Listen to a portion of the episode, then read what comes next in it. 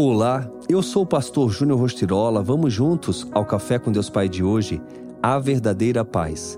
Eu disse essas coisas para que em mim vocês tenham paz.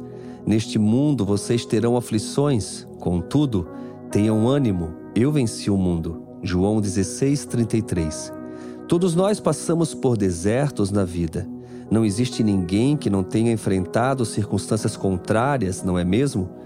O fato é que lidamos com elas de formas diferentes. Alguns se desesperam e simplesmente são paralisados, outros as enfrentam na força do próprio braço, mas Jesus nos instrui a fixar os olhos nele e acalmar nosso coração.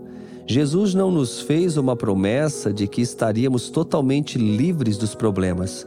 Pelo contrário, nos alertou dizendo que eles ocorrerão.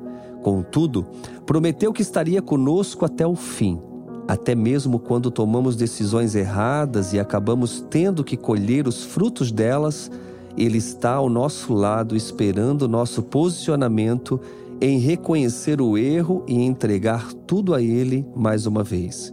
É possível que você esteja enfrentando alguns problemas que vêm tirando a sua paz. Mas hoje quero lembrá-lo das palavras de Jesus em João 14, 27, onde ele diz: Deixo a paz a vocês, a minha paz dou a vocês, não a dou como o mundo a dá. Não se perturbe o seu coração, nem tenham medo. Ele nos deixou sua paz e ela não se manifesta apenas em meio a dias tranquilos, mas também durante as tempestades da vida. Deus está em busca de homens e mulheres capazes de dormir em meio à tempestade. O que tem tirado a sua paz? Lembre-se de que com Cristo a bordo da nossa vida, não haverá tempestade que nos abale. Somente nele encontramos o descanso, a paz e a alegria que precisamos para prosseguir. E a frase do dia diz: Não tema, porque Deus nunca perdeu o controle.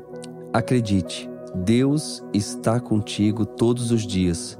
E se você realmente confiar plenamente nele e entregar a direção nas suas mãos, pode ter certeza, você viverá o seu propósito, vencerá os desafios e os gigantes e celebrará as grandes conquistas.